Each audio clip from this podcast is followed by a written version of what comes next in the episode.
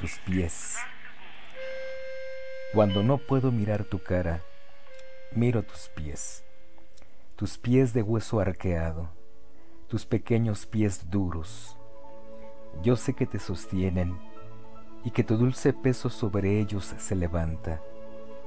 Tu cintura y tus pechos, la duplicada púrpura de tus pezones, la caja de tus ojos que recién han volado, tu ancha boca de fruta, tu cabellera roja, pequeña torre mía.